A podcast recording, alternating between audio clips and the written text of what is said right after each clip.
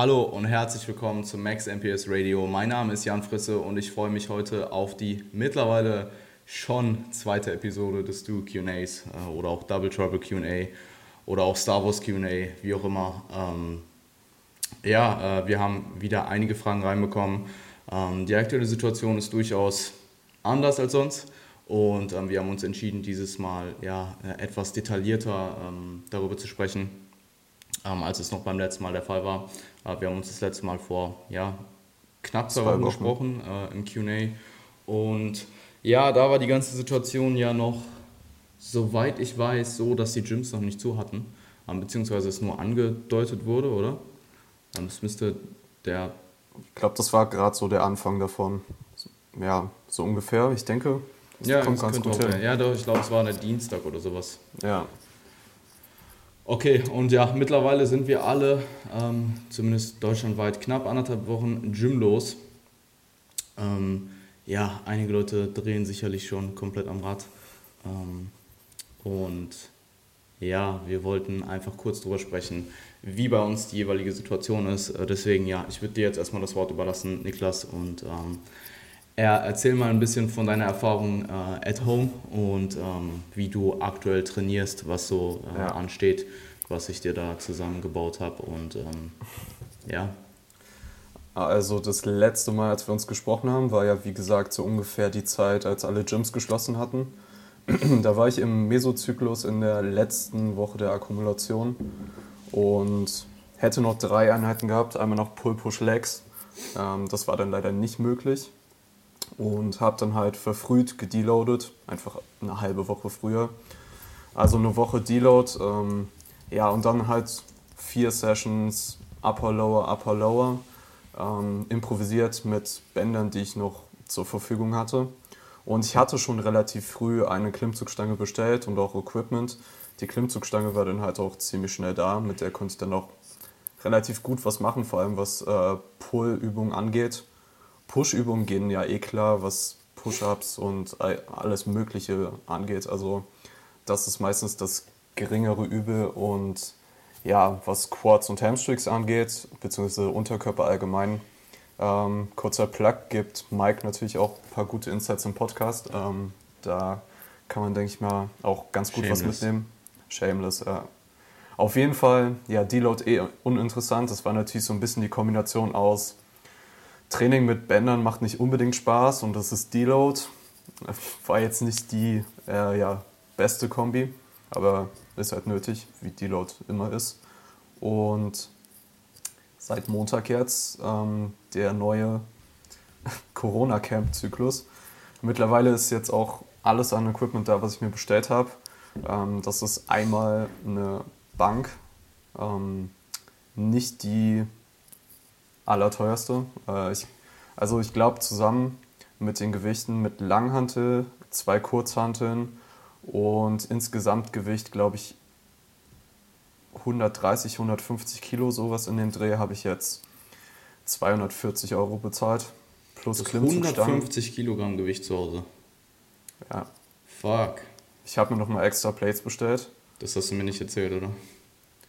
Die extra Plates von den extra von 150 Kilo weiß ich nichts. Ich glaube, bei mir war, bei mir hattest du mir, also du hast mir geschrieben, was du alles zur Verfügung hast. Ich glaube, es waren 90 mhm. Kilo oder so. Kann das sein? Ja, ich habe dann, ich habe mir nochmal zwei 15er bestellt. Einfach große Bumper Plates und auch nochmal 1,25er Scheiben. Einfach um ja nicht 5 Kilo Sprünge machen zu müssen. Mhm. Ähm, die waren auch relativ preiswert und das war es mir einfach wert. Auf jeden Fall ähm, jetzt die ersten zwei Sessions damit jetzt schon gemacht. Ist auf jeden Fall geiler als mit Bändern zu trainieren. Und ja, Plan für den Zyklus. Ähm, Oberkörper eher priorisiert, spezialisiert würde ich jetzt vielleicht nicht sagen. Ähm, beziehungsweise gucken wir mal, wie der Progress mit dem äh, Beintraining weiter verläuft. Auf jeden Fall auch fünfmal die Woche bleibt, allerdings jetzt auch AM-PM, einfach aufgrund der vielen Zeit, die man zur Verfügung hat, ähm, wenn einfach ja, soziale Aktivitäten ein bisschen äh, wegfallen und man eh den ganzen Tag zu Hause ist. Ähm, und man hat natürlich auch nicht den Weg zum Gym wieder zurück, ähm, alles zu preparen, Setup und so weiter und so fort. Also ich denke, zeittechnisch nimmt es sich gar nicht so viel, als wenn man jetzt eine normale Gym-Session machen würde, äh, dieses AMPM. Und ja, ähm, definitiv mehr Volumen, was Arme und Delts angeht, was auf jeden Fall auch mit wenig Equipment gut zu meistern ist, denke ich. Und ja, vielleicht kannst du ja noch ein bisschen was dazu sagen, was du dir bei der ganzen Sache gedacht hast. Äh, ich glaube, meine Ein Anweisung war einfach nur, whatever it takes, um, do what you want. Und ja, was hast du dir bei, dabei gedacht? So? Ja, ich habe in der Tat die ähm, relativ häufig äh, die, die ähm, Voraussetzungen bekommen. Mach, was du machen möchtest, mach, was mir maximal, also was mir weiterhin maximalen Progress bringt, den ich eben ja. mit dem, ja, eben mit dem ähm, Equipment, was in jeder individuellen Situation ähm, vorhanden war, eben machbar ist. Und ich sag mal so, die meisten oder eigentlich alle meiner Klienten haben zumindest einen Satz Kurzhanteln gekauft, bis, sage ich mal, 30 Kilogramm. Ähm, und sehr, sehr viele auch darüber hinaus noch eine Klippenzugstange, teilweise Bänke, teilweise Racks, ähm, teilweise so Multif Multifunktionsgeräte. Ähm, Bänder waren eh bei nahezu jedem vorhanden, ähm, auch wenn ich Bänder als ähm, ausschließlich Bänder als Trainingstool äh, ist sicherlich suboptimal. Mhm. Ähm, zumindest wenn du weiterhin den bestmöglichen Progress zu Hause machen möchtest. Ja. Und ähm, was habe ich mir dabei gedacht? Es ist einfach so, dass du jetzt in der, wir können das ja eigentlich schon mit der ersten äh, Frage kombinieren. Ja. Und zwar, ich weiß gar nicht, von wem sie kam, hier steht kein Name hinter ähm, hatte derjenige. Google-Formular, einfach nicht Google dazu geschrieben. Alles da. Obwohl ihr jetzt die Möglichkeit habt, euren Namen dahinter zu schreiben. Ähm, ja, ganz genau. Ähm, lediglich ähm, dieser, dieses, äh, diese Frage kam eben rein und zwar war das, was machen, wenn die Gyms wegen Corona schließen? Ich gehe davon aus, dass die Frage gestellt wurde, bevor die Gyms wegen Corona geschlossen haben. Ähm, das impliziert ja die Frage irgendwo. Und äh, ja, die Frage ist relativ simpel. Ähm, erstmal oder relativ simpel erstmal allgemein zu beantworten, weiter trainieren, äh, weil was bleibt dir denn anderes übrig? Also entweder du hast jemanden oder du hast die Möglichkeit irgendwo ähm, auf ein Privatgym ähm, umzusteigen und dort halt vorübergehend zu trainieren. Ich glaube, Mike zum Beispiel hat im Podcast erzählt, dass er äh, privat halt ein Gym zur Verfügung hat. Ähm, und da das aber für die meisten keine Möglichkeit ist, ja, bleibt einem ja im Endeffekt nur die Möglichkeit, zu Hause zu trainieren. Und ähm, da muss man sich dann halt eben die Frage stellen, wie viel hat man oder was hat man für finanzielle Möglichkeiten ähm, und sich dann eben mit Equipment einzudecken, um sich eben mit Equipment einzudecken. Ähm, der eine wird sicherlich mehr zur Verfügung haben, der andere lebt dann vielleicht einfach deutlich mehr auf einem Budget. Ich muss aber dazu sagen, ähm, und da kann ich auch wieder nur das äh, wiederholen, was Mike im Podcast gesagt hat, im Endeffekt, wenn du es wirklich willst, dann findest du einen Weg, ähm, dir zumindest einen Satz Kurzhantel bis X Gewicht, das was du halt brauchst, äh, zu kaufen und ähm, vielleicht noch oder eine Klimmzugstange und damit fährst du auch eigentlich schon ziemlich gut. Also ich habe persönlich ja. auch nicht, aktuell zumindest nicht mehr als 30 Kilogramm und eine Klimmzugstange. Je nachdem, wie lange das Ganze jetzt noch dauert, würde ich noch über eine Bank nachdenken und mehr Gewicht. Ähm, also ich kann, glaube ich, eine Hantel bis 42 Kilogramm beladen, also das ist das Maximal, das Maximale, was einfach auf die Hantel passt. Und ich glaube, beide gleichzeitig bis knapp 30 Kilogramm. Ähm, damit komme ich aktuell ganz gut klar. Äh, es ist auch einfach der Fakt, dass ich jetzt auch einfach von den Nummern her nicht der Stärkste bin. Also meine Unterkörperpuls sind okay, sind decent, ähm, aber alles andere ist halt irgendwo in dem Rahmen mit dem Gewicht, vor allem wenn man dann noch mit Exzentriken und Pause, äh, Pausen arbeitet, ähm, isometrischen Pausen sind die halt noch machbar. Also klar, wenn du jetzt super, super advanced bist und jemand bist, der 200 Kilo auf Reps squattet und äh, 160 Kilo auf Reps bencht, dann wirst du vermutlich mit dem Gewicht nicht viel anfangen können. Aber da ist dann auch eher die Frage, hey, du bist auf so einem hohen Level und selbst mit einem voll ausgestatteten Gym machst du, wenn du Progress machst, extrem langsame Progress. Und da ja, sollte dann wahrscheinlich die Priorität eher darauf liegen, deine äh, Performance und deine Gains zu konservieren. Ähm, jetzt, um nochmal auf deine Situation zurückzukommen, ähm, was ich mir dabei gedacht habe, ist einfach, hey, wir, haben, wir sind irgendwo im Equipment limitiert, auch wenn du durchaus jetzt mit 150 Kilogramm einer Bench, ähm, einer Klimmzugstange durchaus sehr gut ausgestattet bist. Du hast halt kein Squat Rack zur Verfügung, was halt zumindest einen freien High Bar Squat äh, ja, schwierig macht. Ähm, Und was habe ich mir dabei gedacht? Es ist einfach für viele, denke ich, der richtige Zeitpunkt, ähm, sich zwei Dinge zu überlegen. Zum einen, wenn du endlos lange schon gepusht hast, monatelang, ähm, und ja, bereits alle Marker, was Fatigue angeht, ähm, eh schon auf Anschlag stehen. Also du vielleicht Probleme mit dem passiven Bewegungsapparat hast, deine äh, Trainingsmotivation nicht mehr so hoch ist, ähm, du vielleicht nicht mehr den Fortschritt gemacht hast, den du vielleicht noch vor wenigen Wochen oder Monaten gemacht hast, ähm, dann wäre es vielleicht mal Zeit darüber nachzudenken, eben auch eine Zeit lang eine Erhaltungsphase zu fahren, ähm, wovon sicherlich viele eh profitieren würden. Ähm, und vielleicht, zum Beispiel bei mir war es halt jetzt perfektes Timing eigentlich. Ich hatte sie ja eh geplant mhm. und jetzt kam halt dazu, dass die Gyms zu sind. Ähm, ja. Deswegen trainiere ich vorübergehend erstmal einfach meine Erhaltungsphase ab. Und für viele ist es, denke ich, auch eine Möglichkeit, zumindest erstmal ein paar Wochen zu überbrücken und Ermüdung abzubauen, um danach dann auch wieder besseren Progress zu machen. Je nachdem jetzt auch natürlich, wann die Gyms wieder aufmachen. Wenn die Gyms in einem Monat wieder aufmachen, dann erhältst du den Monat, bist übelst fresh und gehst danach wieder ins Gym und machst den besseren Progress oder machst wieder besseren Progress als vorher, eventuell, wenn eben diese Parameter gestimmt haben oder äh, für dich der Fall waren. Ähm, und wenn die Gyms halt länger zu sind, dann kannst du immer noch darüber nachdenken, hey, ich kaufe mir mehr Equipment oder hey, ich plane jetzt wieder ja. so. Ähm, was ich mit vielen Leuten mache, die eben vielleicht erst vor kurzem eine Erhaltungsphase gemacht haben oder einfach, wo die äh, Marker nicht so sind, dass ich jetzt reaktiv sagen würde, hey, wir machen eine Erhaltungsphase, ähm, dass ich mit vielen Leuten eben ähm, Spezialisierung oder zumindest mehr in Richtung Spezialisierungstraining gehe, eben eher biased in der Regel auf den Oberkörper, weil man den leichter mit weniger Equipment trainieren kann, weil die absoluten Loads einfach in den Übungen in der Regel nicht so hoch sind. Zum Beispiel deine Delts kannst du easy mit Kurzhanteln bis 20 Kilo in der Regel sehr, sehr, sehr effektiv trainieren. Genauso in der Regel auch deine Arme. Es sei denn, du bist du heißt Joel und curls 55 Kilogramm, äh, aber das ist wieder eine andere Geschichte. Ja. Ähm, ich glaube, der könnte, also an der Stelle, Joel, wenn du das hörst, könnte es wahrscheinlich easy auch 40 Kilogramm Hammer Curls pausiert machen oder so. Also da kann man dann auch crazy. mit den, da kann man dann auch mit der, äh, mit den, mit den ähm, äh, Methoden, die man eventuell anwenden kann, um eine Übung zu erschweren, um die externe Load ein bisschen zu verringern. Kann man wahrscheinlich auch nicht so viel reißen. Also ich glaube, Joel äh, hat at home auf jeden Fall mehr Probleme als ich zum Beispiel, der halt einfach in der Regel eher schwach ist. und, und ähm, also zum Beispiel auch bei den Presses merke ich es halt extrem. Ich meine, klar, ähm, irgendwo meine, meine eher schwächeren Presses äußern sich auch in meiner Physik.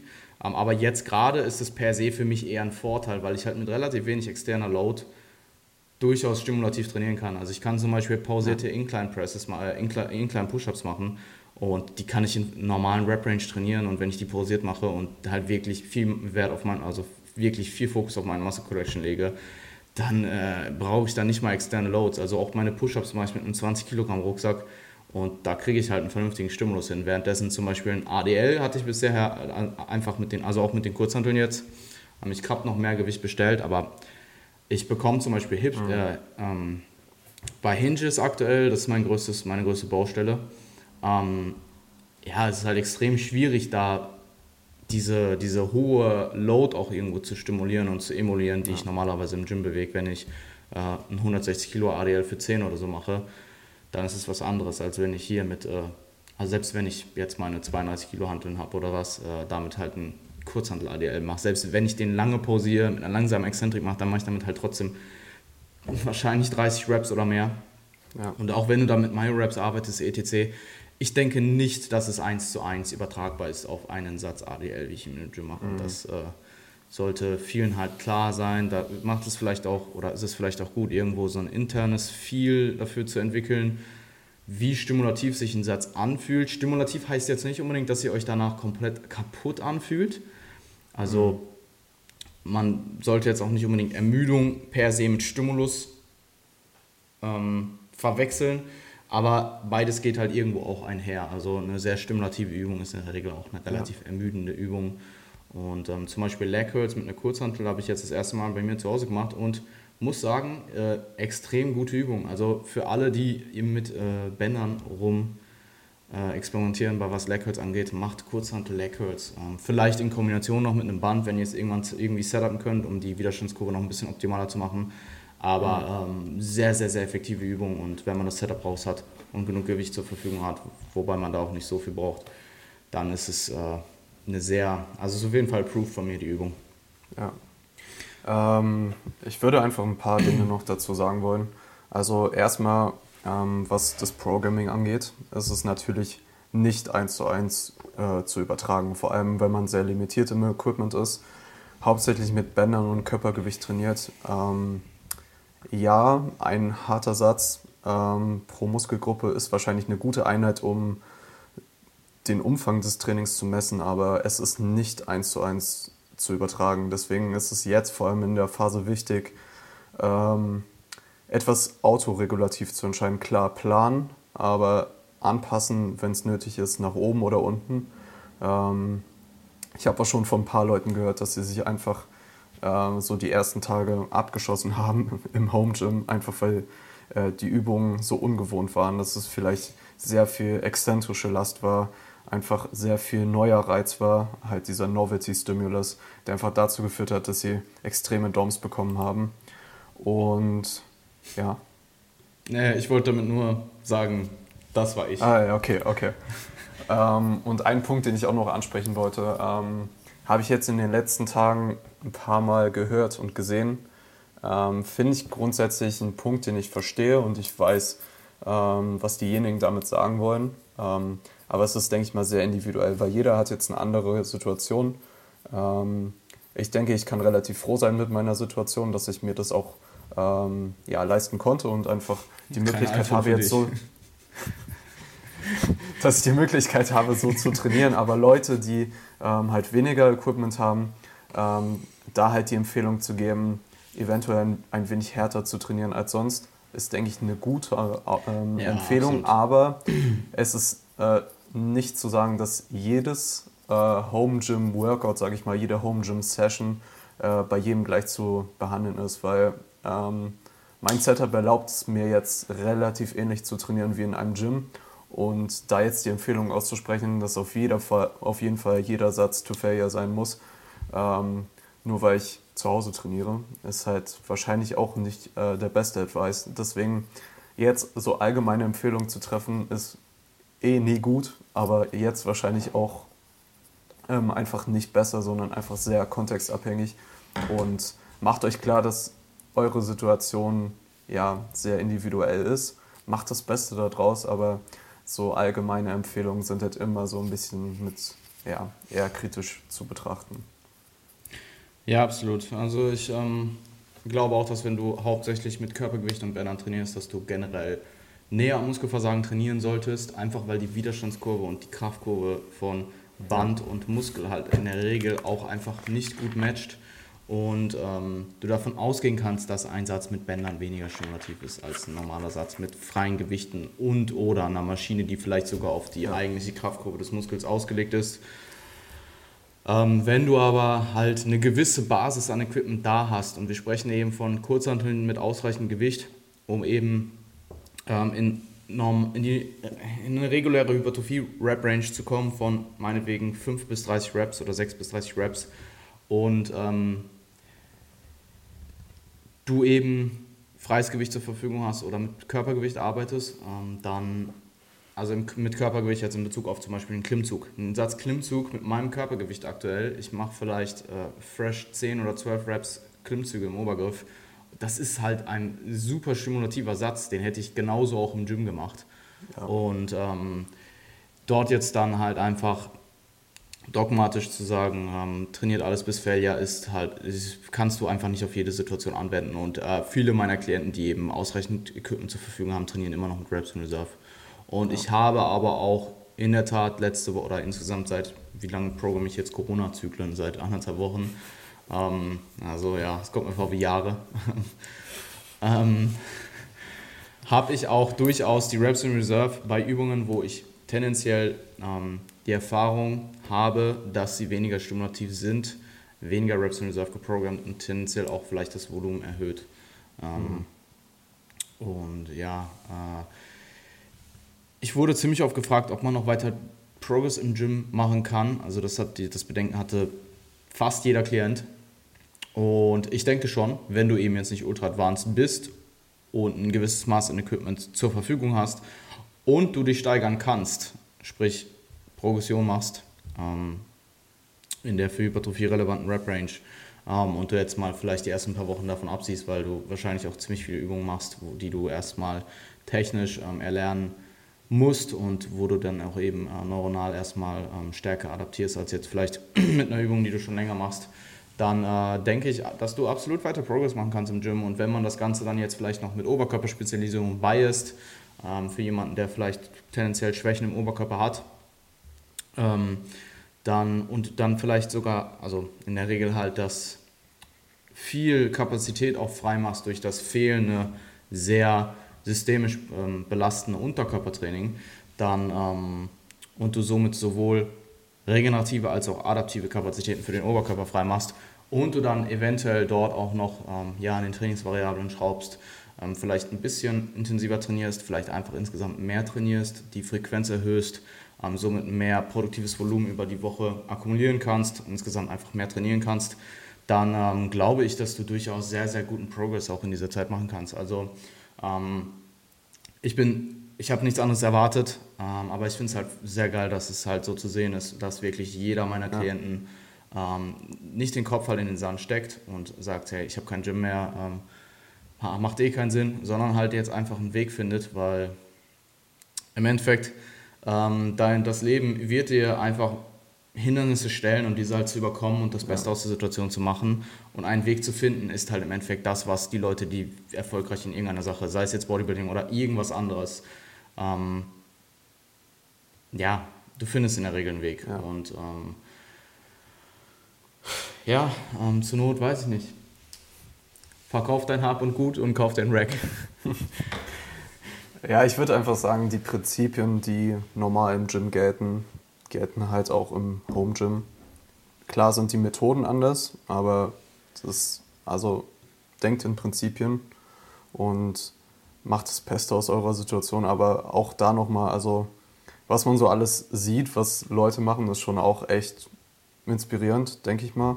Also ich finde es auf jeden Fall beeindruckend, was Leute so aus ihrer Situation machen und man merkt einfach, äh, wem das wichtig ist. Und ich denke, da gibt es dann halt auch mal einen Weg, um das ähm, ja, so zu gestalten, dass es weiterhin funktioniert.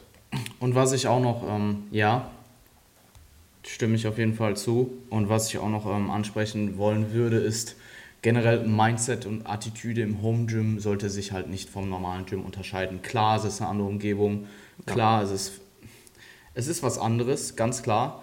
Aber die Leute, die es wirklich wollen, ähm, kriegen eben auch ein, ähnliche, ein, ähnliches, ein ähnliches Umfeld hin wie in ihrem Gym.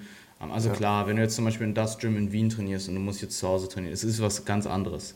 Ähm, aber dort halt eben probieren, sowohl Mindset als auch alle Habits drum, äh, drumherum, so gut es geht zu emulieren, ist halt ja im Endeffekt das, was ihr machen könnt. Und solche Sachen wie Pre-Workout konsumieren, vielleicht ein bisschen mehr Zeit lassen als sonst, weil ihr den Weg zum Gym nicht habt. Ähm, die gleichen Klamotten zu tragen, die gleiche Musik zu hören. Ähm, meinetwegen, wenn ihr mit Flugmodus trainiert, auch im Home Gym Flugmodus reinzumachen, hat mir extrem geholfen, auch zu Hause ziemlich fokussiert zu trainieren und ziemlich ähm, ja. effektiv auch einfach zu trainieren. Und äh, ja, das halt so gut es geht zu replizieren und ähm, ja, zu Hause so, so, umzusetzen wie auch im Gym, ist, denke ich, einfach key, um ja, weiterhin ja. auch die gleiche Attitüde, Mindset, was auch immer, ähm, Leidenschaft auch zu Hause reinzustecken. Definitiv stimme ich dir zu. Cool. Ähm, ja gut, ich denke, wir haben die äh, einzige Trainingsfrage diese Woche. Ähm, somit ja mit knapp 25 Minuten oder so ziemlich ausführlich behandelt. Ähm, Denke ich mal adäquat für die aktuelle Situation. Also absolut. es ist natürlich so, dass es jeden eigentlich betrifft, jeden, jeden Tag beschäftigt. Und ich denke, gerade wenn man emotional sehr investiert ist in den ganzen Prozess, ist einem das auch schon wichtig. Und vielleicht hilft Absolut, es dem einen oder anderen, darüber zu reden. Oder zuzuhören, besser gesagt. Ja, ja. Und ähm, was, was ich mir halt immer wieder, also im Endeffekt klar, was du gerade gesagt hast, für jemanden, der emotional sehr an dem Prozess hängt und dem generell Bodybuilding wichtig ist, ist es natürlich extrem schlimm erstmal, dass die Gyms zumachen. Ähm, aber im Endeffekt, solange ihr gesund seid, probiert halt wirklich das im Hinterkopf zu behalten. Seid dankbar dafür, seid dankbar dafür, dass es die Möglichkeit gibt, sich Equipment ja. übers Internet zu kaufen, was nach Hause geliefert wird, um dann zu Hause zu trainieren. Ja, und ähm, ja, ich, ich denke, dass die meisten von uns auch in einer Situation sind, wo es sie vielleicht schon beeinflusst, den einen mehr, den anderen weniger, aber die wenigsten von uns halt wirklich jetzt in Situationen sind. Also wenn ich mal darüber nachdenke, jede Kassiererin in, im Supermarkt oder Kassierer und genauso auch ähm, die ganzen Berufe in der Krankenpflege. Ähm, also es gibt sicherlich auch Leute, die dort tätig sind. Ähm, an, die Stelle, an der Stelle meinen größten Respekt, weil das sind die Leute, die aktuell wirklich, wirklich Probleme haben in der Situation und die sie wirklich stark beeinträchtigt. Ja. Ähm, einfach dort halt die Gesundheit zu riskieren, ja. Ähm, um halt weiter den Beruf aus, ähm, auszuführen und ich meine, gut, in der Krankenpflege bist du dem irgendwo bewusst, aber als äh, Rewe. Das ist eine extreme Situation einfach für jeden. Ja, ja eben.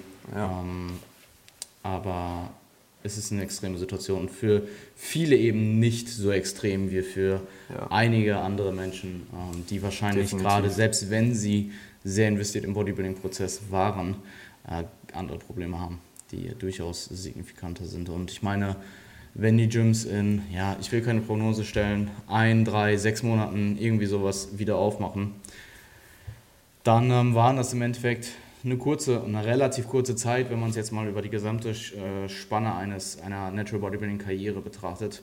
Ähm, und keiner wird jetzt signifikant Muskeln abbauen, es sei denn natürlich, man steckt den Kopf in den Sand, hört auf zu trainieren und frisst nur Scheiße.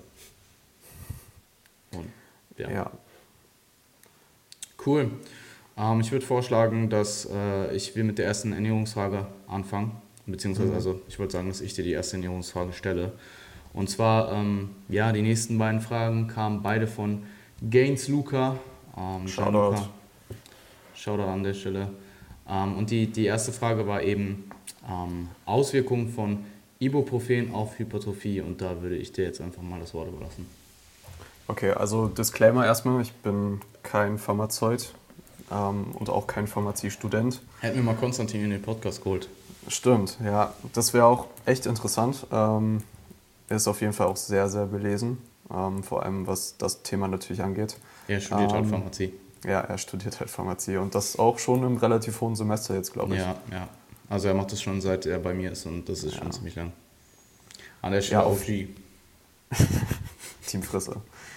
Ähm, ja, Ibuprofen gehört auf jeden Fall zu den nicht steroidalen Antirheumatika. Also auf Englisch liest man öfter mal die Abkürzung NSAID, also Non-Steroidal Anti-Inflammatory Drug, also vor allem Entzündungshemd, wie der Name schon sagt, und wird halt hauptsächlich in der Schmerztherapie eingesetzt, ähm, sowohl was Muskeln als auch Bewegungsapparat, als auch ähm, Kopf- und Zahnschmerzen angeht, Entzündungshemmung, aber auch Fiebersenkung, das kommt dann halt jeweils auf die Dosierung drauf an.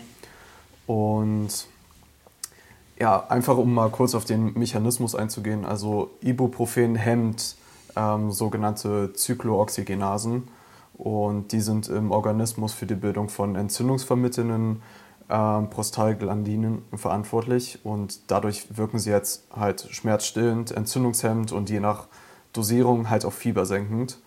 Und ähm, da nach dem ganzen theoretischen Gelaber jetzt, ähm, um mal ein bisschen ähm, ja, praxisrelevanter zu werden. Ähm, man hat natürlich ähm, im Training einen oxidativen Stress, der ausgelöst wird. Ähm, und um die Frage zu beantworten, ob dieser oxidative Stress von entzündungshemmenden Medikamenten gebessert werden kann und das sich auch positiv auf Hypertrophie auswirkt, ähm, gab es auch 2017 eine Studie, die auch mal wieder in Mass gereviewt wurde. Ähm, yep. Und ja, ich würde einfach mal kurz auf die Studie eingehen, weil es einfach sehr interessant ist. Ähm, es gab halt eine Interventionsgruppe, die dreimal 400 Milligramm Ibuprofen am Tag bekommen hat. Also insgesamt 1200 Milligramm täglich. Und eine Kontrollgruppe, die nur 75 Milligramm Aspirin zum Frühstück bekommen hat. Ähm, Aspirin ist auch ähm, ein NSAID, also gehört auch zu einer ähnlichen Gruppe von ähm, Pharmazeutika. Und die hatten halt ein Trainingsprotokoll, was auf Knee Extensions gesetzt hat, also ähnlich wie Beinstrecker an einem Ergometer. Und ja, da wurde halt ähm, über acht Wochen dann ähm, wurde der Muskelquerschnitt gemessen und die Ibuprofen-Gruppe äh, hatte signifikant weniger äh, Muskelzuwachs als die Kontrollgruppe, die Aspirin genommen hat. Ähm, und da gibt es halt verschiedene Mechanismen, worüber das wirken kann. Einer davon wären Signalwege, die für Hypertrophie relevant sind, ähm, aber auch die sogenannte Satellitenzellenaktivierung, die verringert werden kann, die dann längerfristige Adoption beeinflussen kann. Ähm, aber dadurch, dass es mit acht Wochen eine relativ, also für Trainingsstudien ist es, denke ich mal, so ein mittleres Maß, ähm, aber rein auf die Realität bezogen, nehmen, denke ich, relativ wenige gesunde junge Menschen über so einen langen Zeitraum Ibuprofen, mhm. beziehungsweise allgemein entzündungshemmende ähm, Medikamente. Und ich denke, da ist ähm, zu betrachten, dass wahrscheinlich die akuten Auswirkungen einfach nicht signifikant sind. Das heißt, wenn du krank bist und für eine Woche Ibuprofen nehmen musst, ähm, wird es wahrscheinlich ähm, keine signifikanten Auswirkungen haben. Und es ist auch nur eine Studie, die das bis jetzt bewiesen hat. Und außerdem sind die Auswirkungen auch sehr abhängig von äh, dem Individuum, ähm, je nach äh, Gesundheitszustand, Alter, aber auch Dosierung von, von dem Medikament. Und ja, deswegen ist das nicht äh, so sehr allgemein zu sagen, dass Ibuprofen auf jeden Fall gar nicht zu nehmen ist. Also ich denke, man kann schon sagen, dass es wahrscheinlich nicht sinnvoll ist, es aufgrund der entzündungshemmenden Wirkung zu nehmen, einfach um ähm, ja, Ergebnisse oder Adaptionen zu verbessern. Das ist wahrscheinlich eher unrealistisch, aber ich denke, es ist auf jeden Fall nicht so bedenkenswert, wie manche denken, vor allem wenn man wirklich krank ist und ähm, diese ja, Medikamentation vom Arzt verschrieben bekommt, dann hat das, denke ich, auch einfach eine höhere Priorität als minimale Einbußen, was vielleicht Hypertrophie-Signalwege angeht.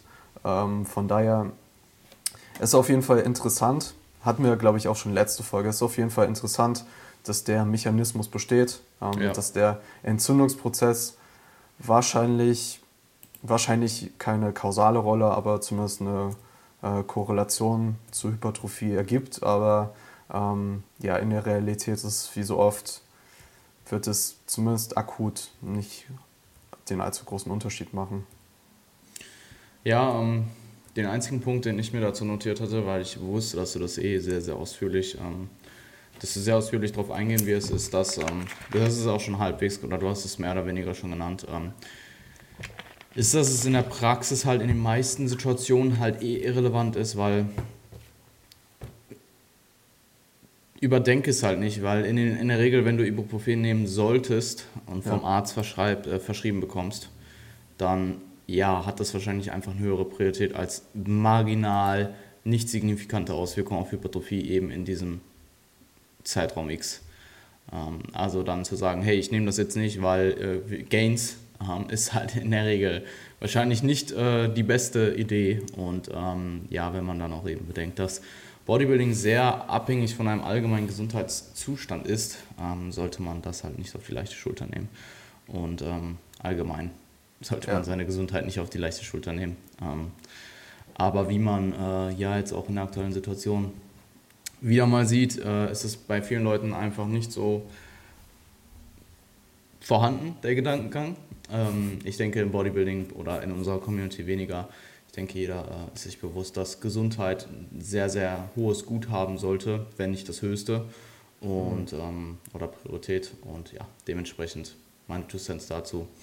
Ja. Und hast du auf jeden Fall sehr ausführlich beantwortet. Und jeder, der sowohl, den sowohl die Theorie als auch einfach die praktische Anwendung interessiert, hat hier sicherlich eine gute Antwort bekommen. Aber ich denke, allein die rationale, ich nehme Ibuprofen, um ja, den Entzündungsprozess zu reduzieren und dadurch bessere Gains zu machen. Ich bin kein Freund von absoluten Aussagen, aber momentan sehe ich da eher keine positive, rationale dahinter. Ja, Ähm, gut, die nächste Frage kam, eben, äh, kam ebenfalls von Gianluca und zwar hat er gefragt, ab welcher Dosis wird Flüssig-Süßstoff gefährlich? Und äh, man muss jetzt natürlich mit dem Kontext das Ganze betrachten, dass der gute Gianluca durchaus sehr viel Süßstoff konsumiert. Also ich kenne, glaube ich, keinen Menschen, der mehr Süßstoff konsumiert. Ähm, jeder, der ihn mal äh, ja, hat Oats machen sehen, ähm, weiß, wovon ich spreche. Ähm, also da wird die ah. ein oder andere Kappe Süßstoff genutzt. Und ich benutze auch schon viel Süßstoff, aber das ist Next Level. Ja. Ähm, er hat es, glaube ich, mittlerweile schon deutlich reduziert. Also an der Stelle Props, ähm, weil ja, ich habe zwei, drei Punkte, auf die ich eingehen möchte, aber ich werde auch da dir erstmal wieder ähm, okay. die, die, das Wort überlassen. Und ich, wir hatten die Frage schon mal, beziehungsweise ich hatte sie in einem Solo-QA. Und Irgendwer hat doch sogar eine Mail an den Flüssigsüßstoff. Ähm, das war er, ja. War er das? War er das? Ich habe aber auch eine Mail geschrieben. Echt? Aber ihr habt beide keine, Antwort. Antwort. bekommen, ne? Nee, ich habe auch keine Antwort bekommen. Ja. Ähm, aber es gibt so, naja, ob die 100% ähm, ja, reliable sind, ist jetzt mal so ein bisschen dahingestellt, aber es, es gibt eine Seite, ähm, wo ungefähr die Dosierung der einzelnen Süßstoffe bei Flüssigsüßstoff drinsteht. Ähm, ja, auf jeden Fall Gaines Luca, Blutgruppe Süßstoff.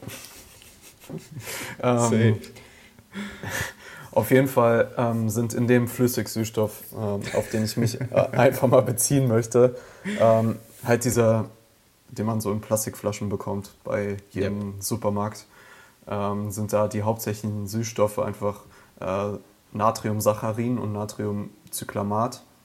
Und wie bei allen äh, Lebensmitteln beziehungsweise auch einzelnen Stoffen macht wie immer die Dosis das Gift.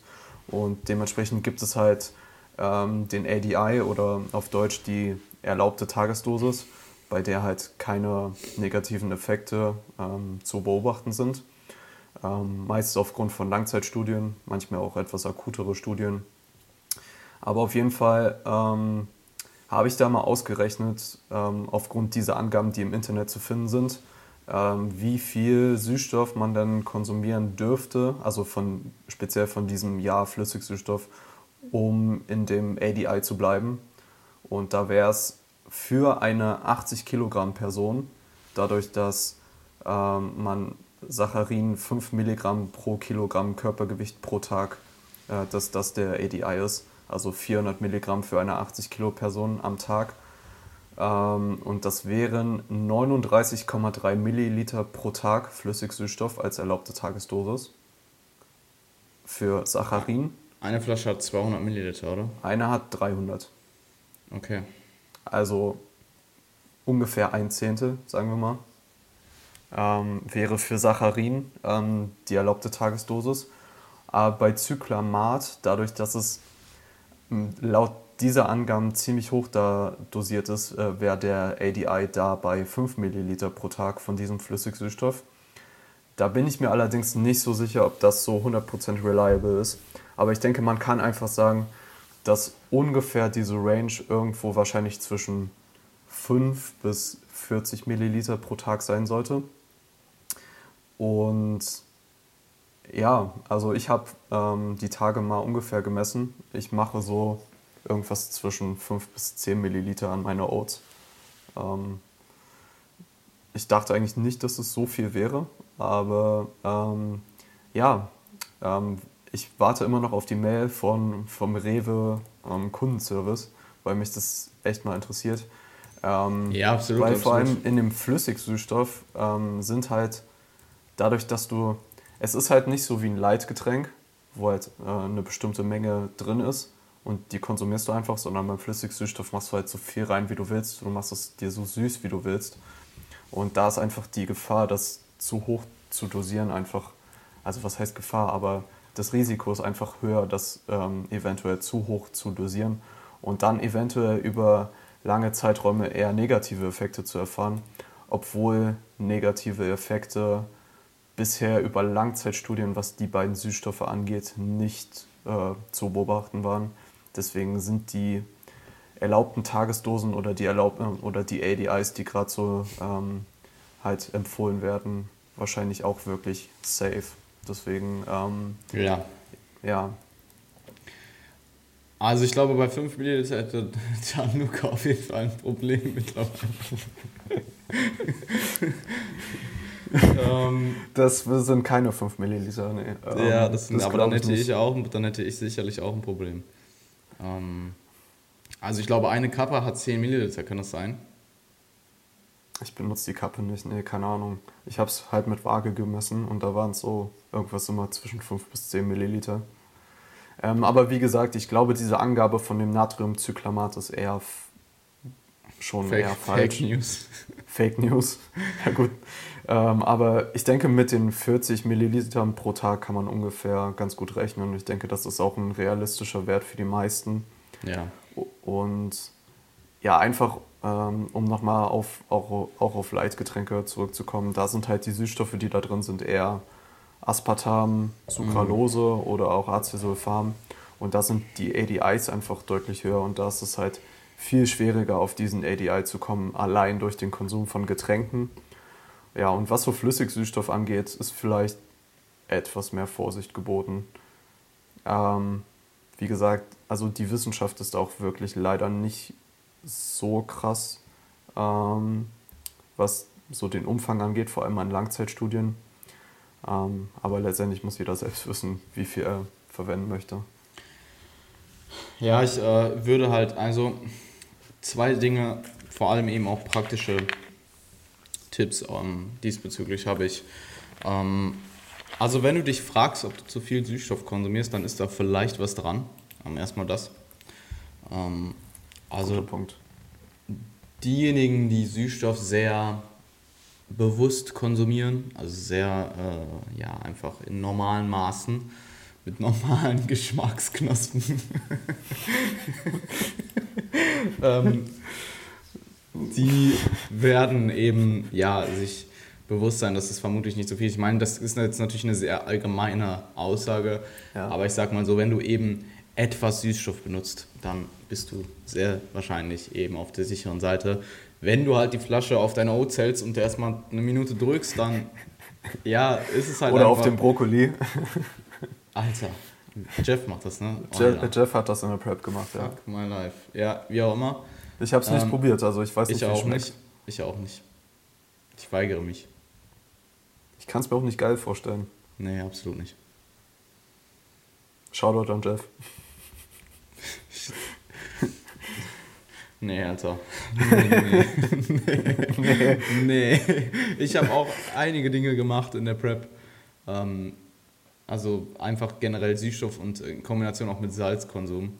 Aber ja. ja das war. Das ist halt das Ding, vor allem bei Süßstoff und Salz, dadurch, dass du es halt selbst dosieren kannst und wenn du es nicht abmisst oder dir immer mal denkst, hm, vielleicht doch ein bisschen mehr, dann kann sich das über die Zeit einfach akkumulieren. Eben, genau. Du hast mir, glaube ich, davon erzählt, wie das bei dir mit dem Salz in der Prep war. Das war ja wirklich, also dadurch, dass halt Geschmackssensationen einfach so adaptiv, also sie sind halt auch adaptiv. Ähm, und ich glaube, du hast dich da auch also du hast da auch schon Progressive Overload betrieben, was deinen Salzkonsum anging. Ja, bis ich es dann irgendwann gemerkt habe.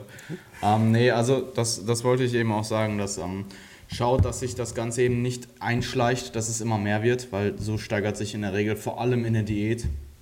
Ja. Ähm, weil man eben immer eher das Verlangen hat, Essen halt schmackhafter zu machen, auch wenn es vielleicht in der Praxis nicht unbedingt die beste Idee ist.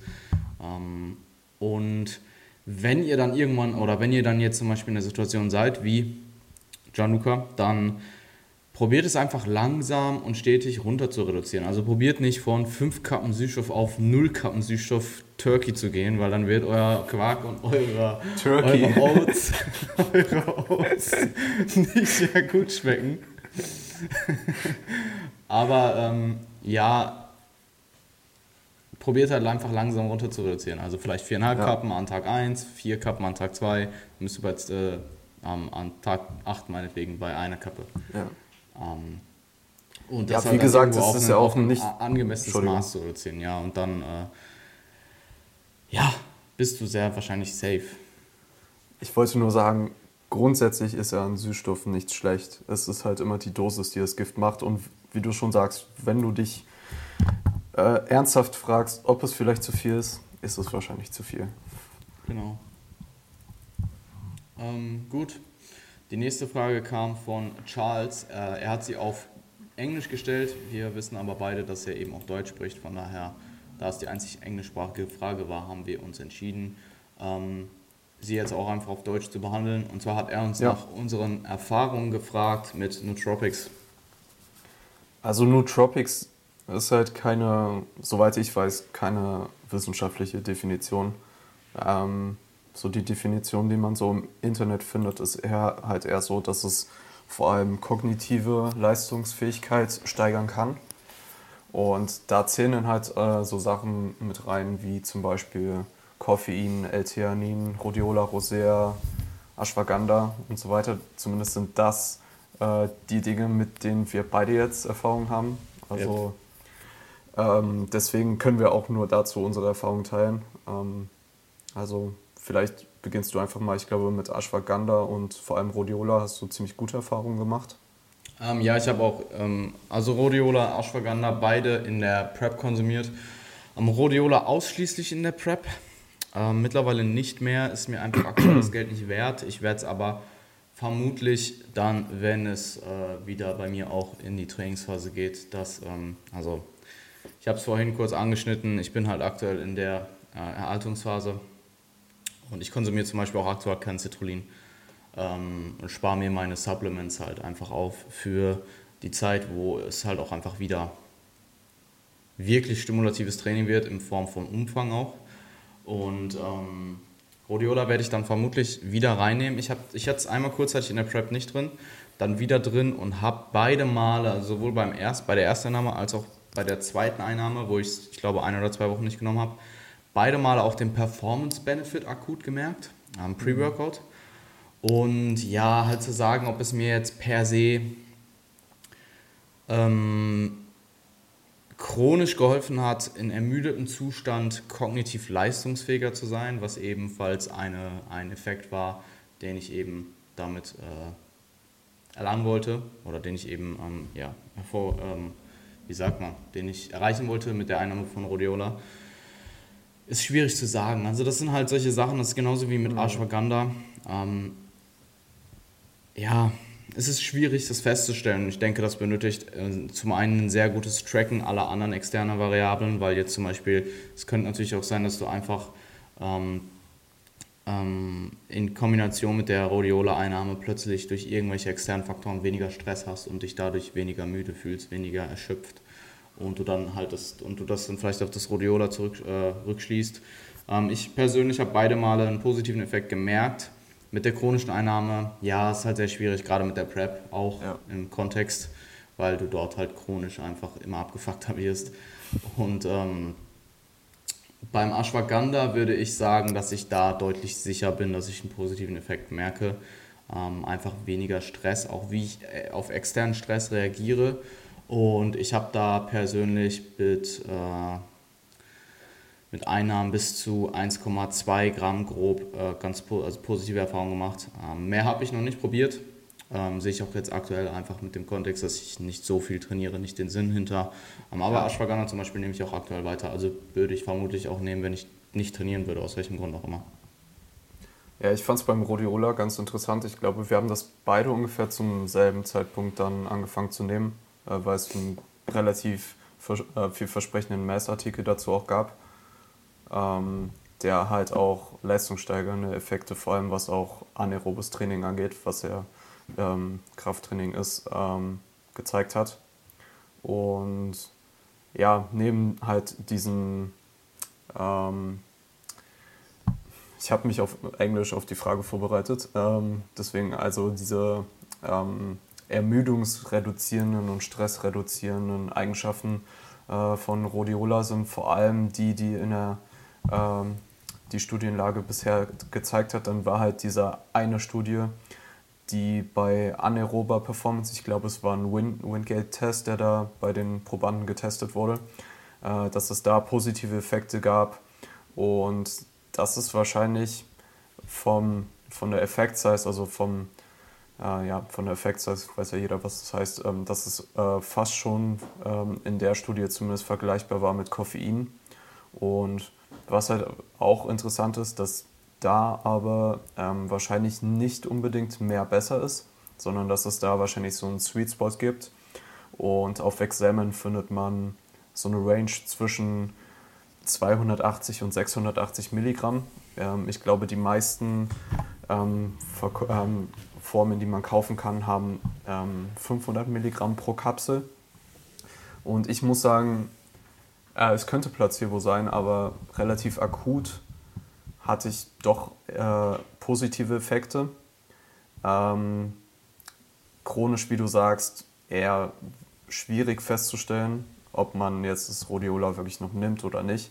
Aber ein weiterer Benefit, weswegen ich es ähm, auch morgens nehme, ist einfach, dass auch ähm, ja, kognitive Performance bei College-Studenten ähm, mal getestet wurde mit der Supplementation von Rhodiola rosea und es da auch ziemlich äh, überzeugende Ergebnisse gab.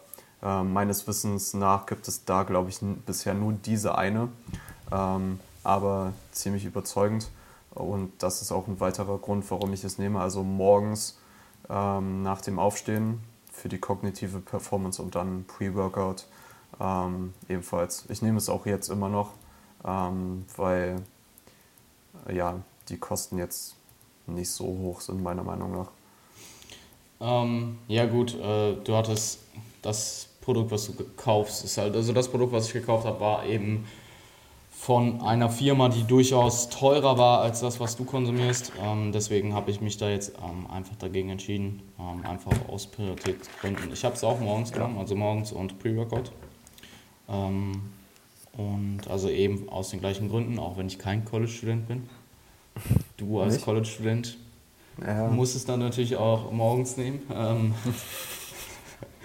ähm, nee, aber. Weird ja, Flex. Weird Flex. Ähm, ja, ich dachte mir gerade, wo ich den, wo ich den Tisch hoch. Genau das dachte ich mir gerade, als ich den Tisch ein bisschen runtergefahren habe. Das war auch wieder weird Flex. Ähm, aber ja, nichtsdestotrotz, das sind eben unsere Erfahrungen mit Nootropics. Hast du da noch abschließend was zu sagen? Ähm, ich würde noch L-Theanin erwähnen. Ähm, voll. Habe ich, hab ich auch probiert. Habe ich persönlich ähm, keine Erfahrung mit, deswegen äh, kannst du da überlasse ich dir da voll das Wort. Ähm, kann vor allem synergistisch wirken mit Koffein zusammen. Um, meistens so die Dosis, die empfohlen wird, äh, 2 zu 1 L-Theanin Koffein. Ähm, und ja, so die spürbaren Effekte davon sind, wenn man Koffein vielleicht mal etwas zu hoch dosiert und dieses Jittery, einfach dieses zappende Gefühl hat, dass es halt so ein bisschen entspannend wirkt, mhm. aber trotzdem noch ähm, sehr guter Fokus vorhanden ist. Also es macht dich nicht äh, so relaxed wie jetzt Ashwagandha zum Beispiel, ähm, aber du hast halt so einen sehr ruhigen Fokus, ähm, was vor allem so Aufmerksamkeit und Wahrnehmung und so. Ähm, ich habe es zum Beispiel vor Klausuren immer genommen. Ähm, hat, ich weiß nicht, ob es geholfen hat, aber ähm, war jetzt nicht so schlecht. Also, ähm, also ich habe da positive Erfahrungen mitgemacht und finde ich auch allgemein ein Thema, was extrem interessant ist. Sind aber ja halt Minusha, ähm, sind keine Effekte, die jetzt Night and Day sind. Also ich denke, was so Nootropics angeht, ist, denke ich mal, Koffein euer safest bet. Einfach ähm, sowohl was kognitive Leistungsfähigkeit angeht, als auch ähm, wirklich physische Leistungsfähigkeit. Ja. Ja, ich denke, über Koffein brauchen wir jetzt nicht allzu viel äh, Wort verlieren. Ja, ähm, denke ich auch. Cool. Ähm, Frage an dich von Espresso Ghetto. Bist du noch bei Valentin im Coaching? Und liebe Grüße und alles Gute in Zeiten wie diesen. Vielen Dank. Danke. Auch an dich. Ähm, ebenfalls zurück. Ähm, nein, bin ich nicht mehr. Ähm, zwei Wochen nach dem Wettkampf, also ich habe äh, im November noch das Coaching in Anspruch genommen, also da war halt auch mein letzter Wettkampf, deswegen war das für mich ein No-Brainer. Ähm, der war Mitte November und dann war ich eben noch zwei Wochen danach äh, bei ihm im Coaching. Ähm, ich habe die zwei Wochen danach eher eigentlich benutzt, um ein bisschen mein eigenes Ding gemacht und habe äh, ihn eher als beratende Rolle herbeigezogen. Natürlich habe ich mir angehört, was er zu sagen hatte, aber dann hatten wir halt auch immer so ein bisschen Back and Forth. Hatten wir eh immer, wir konnten uns aber auch immer einigen. Also ähm, ja, wir haben viele sehr gleiche Ansätze und sehr gleiche Umsetzung auch in der Praxis. Aber manche Dinge hatten wir dann einfach ein bisschen back and forth und dann haben wir uns dann aber trotzdem äh, letzten Endes immer auf etwas geeinigt, äh, was für beide Seiten eben, ähm, ja, ich will nicht sagen Kompromiss, weil es klingt so, als hätte, hätte ich irgendwie ähm, voll rum argumentiert oder so. Aber ähm, ja, ich habe ihn eben zwei Wochen danach äh, eher als beratende Rolle herbeigezogen, habe ihm das auch im Vorhinein so kommuniziert, damit war er cool mit. Und ähm, ja, danach habe ich eben aufgehört und war wieder auf eigenem Fuß. Und das war aber auch schon immer der Plan. Also es war absolut nicht wegen Valentin. Ich war, bin oder war und bin auch retroperspektiv äh, absolut zufrieden mit dem Coaching in der Zeit. Und ähm, ja, der Mann äh, hat auf jeden Fall, äh, weiß auf jeden Fall, was er macht. Und ähm, legt halt ebenfalls auch die Leidenschaft und die Arbeitsmoral äh, die man eben mitbringen muss für diesen Job, ähm, an, den, an den Start. Und ähm, deswegen war er halt auch für mich einfach die richtige Entscheidung. Und würde ich auch wieder so machen. Ähm, aber ich bin halt nicht mehr bei ihm im Coaching. Also, that's it. Ähm, Programming habe ich ja eh auch in der Prep selber gemacht. Und ja, für mich war halt Post-Contest das die, die, also der Ernährungsansatz war halt für mich sehr klar, was ich vorhabe, was ich äh, für Ziele habe und es hat auch sehr gut funktioniert. Und ähm, ja. Programm habe ich eh auch vorher schon alleine gemacht, dementsprechend war das für mich auch. Ich habe kurz, ich habe auf jeden Fall darüber nachgedacht, äh, zu bleiben, auch, ähm, aber habe mich ziemlich schnell dagegen entschieden, weil ich halt weiß, wie ich bin und mein, ich, mein eigenes Programming funktioniert halt sehr, sehr gut. Und ähm, nicht, dass es nicht vielleicht besser funktionieren würde bei jemand anderes, aber ich bin relativ sicher, dass es eine Weile dauern würde, bis derjenige mhm. sich so mit mir eingearbeitet hätte, dass es besser ist als mein eigenes mein, mein Selbstprogramming. Weil ich denke, ich kann bei mir selber sehr objektiv bleiben, relativ rational bleiben, was meinen eigenen Bodybuilding-Prozess angeht und ich ähm, mache halt mein eigenes Programming seit Jahren. Dementsprechend bin ich da dann auch schon einfach ziemlich erfahren drin. Ja. Und weiß halt auch, was ich abkann und was ich nicht abkann. Auch wenn ich mir manchmal im Gym denke, what the fuck, aber im Nachhinein, also ich würde mein Programming als sehr aggressiv einschätzen ähm, für mich selber als sehr, sehr aggressiv, aber immer so gerade machbar. Also, ja. ja. Ich fand eure Zusammenarbeit einfach sehr interessant. Also nicht, dass ihr grundlegend verschieden wärt, aber es sind, was so kleine Details angeht, einfach andere Herangehensweisen. Ja, genau. Und da fand ich, also dadurch, dass wir sowieso relativ engen Kontakt auch haben und hatten, ähm, auch in dieser Phase, fand ich es einfach sehr interessant, eure beiden Gedankengänge da ein bisschen ja, mitzuverfolgen. Und ja, ich denke, dass du dadurch für dein eigenes Coaching auch ziemlich viel gelernt hast. Ja, ja, absolut. Und einfach absolut. Erfahrungen gemacht hast. Absolut. Stimme ich dir so zu. Ähm, nee, vielleicht lasse ich mich in irgendeiner Zeit mal wieder selbst coachen. Ähm, einfach nur, um auch ja, mich weiterzubilden. Ja. Denn wie du gesagt hast, ist es auf jeden Fall ein Lernprozess auch gewesen für mich. Ja, ähm, definitiv. Ja. Letzte Frage, oder? Yes, Sir. Wie habt ihr euch kennengelernt von Gianni Lever? Gianni Lever. er muss jetzt jede Woche eine Frage stellen, damit du es auch jede Woche sagen kannst. Ich glaube, du hast es geübt, oder? Es, es war noch mal besser als letzte Woche. Na, das ist mein, äh, mein äh, italienischer Akzent. Jan Frieso. Nein, das war schlecht. Den ich ich habe das angeboren, also ich konnte den schon immer. Achso, okay. Ihr kennt okay. euch ja schon länger.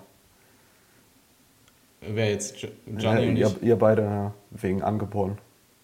Ach so, nee, ich bin äh, Deutsch. Ach so, okay. Bin keine Halb-Italiener. Ah, ich dachte. Wäre interessant zu wissen, ob äh, Gianni, ob er einfach einen italienischen Namen hat oder auch Wurzeln hat in Italien an der Stelle. Schreib es in die Kommentare. das, ich schreibe es in die Kommentare oder mach dein eigenes QA, damit ich dir die Frage stellen kann. ähm, nee, wie haben wir uns kennengelernt? Also ich habe Niklas ähm, in der Tat vor dem API-Seminar 2018 schon verfolgt. Ähm, ich glaube, so der initiale Kontakt war äh, über Instagram auch. Ähm, also du hast einfach meinen Content verfolgt und ich habe dann halt irgendwann äh, habe dich halt gestalkt und habe halt gemerkt, okay, ähm, der Junge ist auch sehr belesen und ähm, macht gute Posts. Ich bin dir dann auch schon vor dem Seminar gefolgt, glaube ich, soweit ich weiß. Ähm, und habe dich halt verfolgt und dann haben wir uns auf dem API-Seminar kennengelernt. Ähm, du bist dann auf mich zugekommen, hast gefragt wegen der Internship Ähm, und ob du halt Arbeiten für mich übernehmen kannst. Und ja, das war halt einfach ein ultra cleverer Move von dir. Es war halt, ähm, ja, ist halt jetzt so, Retroperspektive, es war halt einfach ein intelligenter Move von dir. Ähm, im Endeffekt erstmal auf Probe ähm, eine Internship anzufragen und einfach Arbeiten für mich zu übernehmen, auch erstmal for free. Und ähm, ja, weil im Endeffekt, wenn du jemanden, also in, in dem Fall hast du mir ja Value erbracht, also das ist so ein bisschen der Gary Vee Approach, den hast du sicherlich auch von Gary Vee äh, abbekommen, dass er halt sagt, ähm, dass du irgendwo for free anfangen sollst zu arbeiten und dich halt quasi beweisen musst irgendwo, weil du jetzt vielleicht nicht die Referenzen hast, weil du vorher irgendwo ähm, ein Internship bei einem anderen Trainer hattest oder so. Und ich habe auch mit, mittlerweile, ich glaube danach noch drei oder vier Anfragen auf ein Internship bekommen, weil die Leute halt Krass. gesehen haben, dass ähm, du bei mir intern bist und äh, keiner von denen ist es halt so angegangen wie du. Also es war dann halt einfach die Frage, hey, kann ich ein Internship bei dir machen? Und bei dir war es halt mehr so ein, du hast jetzt glaube ich nicht mal direkt gefragt, hey, kann ich ein Internship für dich machen, sondern eher, kann ich irgendwas für dich erledigen, so in der Art eher. Mhm. Und ähm, ja, das hat sich dann ziemlich schnell als sehr nützlich herausgestellt und mittlerweile ist daraus halt eine Zusammenarbeit entstanden. Jetzt fast seit zwei Jahren. Crazy, ja, wie die Zeit vergeht. Ja, crazy. Also im Endeffekt, ähm, wir haben uns kennengelernt auf dem API-Seminar in England, persönlich davor Instagram. Ja, und bereuen das beide. ja, absolut. ähm, ja, ich weiß nicht, also so war es, ähm, kann ich nur zustimmen. Es war jetzt, also du hast es jetzt ein bisschen so gesagt, als ob das total strategisch gewesen wäre. Ähm, ja, es, es war, äh, ja, es war es, nein, Spaß. Ähm, es, ich hatte auch einfach Bock darauf, weil ich deinen Approach, zumindest im deutschsprachigen Raum, relativ einmalig fand. Ähm, und ja, äh, es ging, glaube ich, in dem Jahr oder schon auch davor mit dem Podcast dann auch ja, gut voran. Und ich hatte einfach Interesse, da involviert zu werden und habe da eine, einfach ja, eine gewisse Chance gesehen und fand das einfach sehr interessant. Ähm, ich hatte jetzt persönlich nie das Ziel, selbst Online-Coach zu werden. Und mit der Intention bin ich auch nicht zu dir gekommen. Ich habe jetzt nicht gefragt, hey, kann ich bei dir mit coachen oder so, sondern habe dir meine Hilfe angeboten, vor allem was Podcast und äh, Sheets und Organisation und solche Sachen halt angeht. Ähm, und ja, das hat einfach ganz gut geklappt, dadurch, dass wir uns auch auf persönlicher Ebene ziemlich gut verstehen. Und ja, ähm, war, denke ich mal, dann letztendlich für beide No-Brainer, weil einfach die Kombination relativ gut passt. Ja. Ähm, nee, ich ähm, habe dich ja dann auch relativ, ich weiß nicht mehr genau den genauen Zeitraum, ähm, relativ zeitnah haben wir, habe ich dann, wann habe ich dich angefangen zu coachen? Nach zwei, drei Monaten? Relativ Letzten, nee, gar nicht mal. Ähm, wir hatten immer Consultations. Ich hatte mein Programming grundsätzlich noch selbst gemacht. Aber wir haben stimmt, ähm, stimmt. dann geskypt vorher und haben nochmal so ein paar Dinge durchgesprochen. Und ich glaube, direkt im Coaching bei dir bin ich jetzt ziemlich genau seit einem Jahr. Okay, also war es ein halbes Jahr ungefähr. Ja, so circa. Okay. Ja, ja. cool. Ja, und jetzt mittlerweile äh, angestellt. Ich hätte es nicht so gesagt, aber jetzt habe ich es mal gehört. Sir. Okay. Ähm, das waren die Fragen. Ähm, wenn ihr für nächste Woche Fragen habt, ähm, Link zum Google-Formular ist auf jeden Fall in der Description oder Absolut. über Instagram, wie ihr wollt. Ähm, ich suche das für euch immer zusammen, also macht euch da keinen Stress. Das ist äh, Internship-Arbeit. Fragen zusammen. Wie du dir selbst mehr Arbeit machst. Stellt mir die ja. Fragen, ist egal wo. Ich sammle die zusammen. That's what ja. I do. Ja, ja uns, uns, ist doch allen langweilig in der Corona-Zeit. Also ja.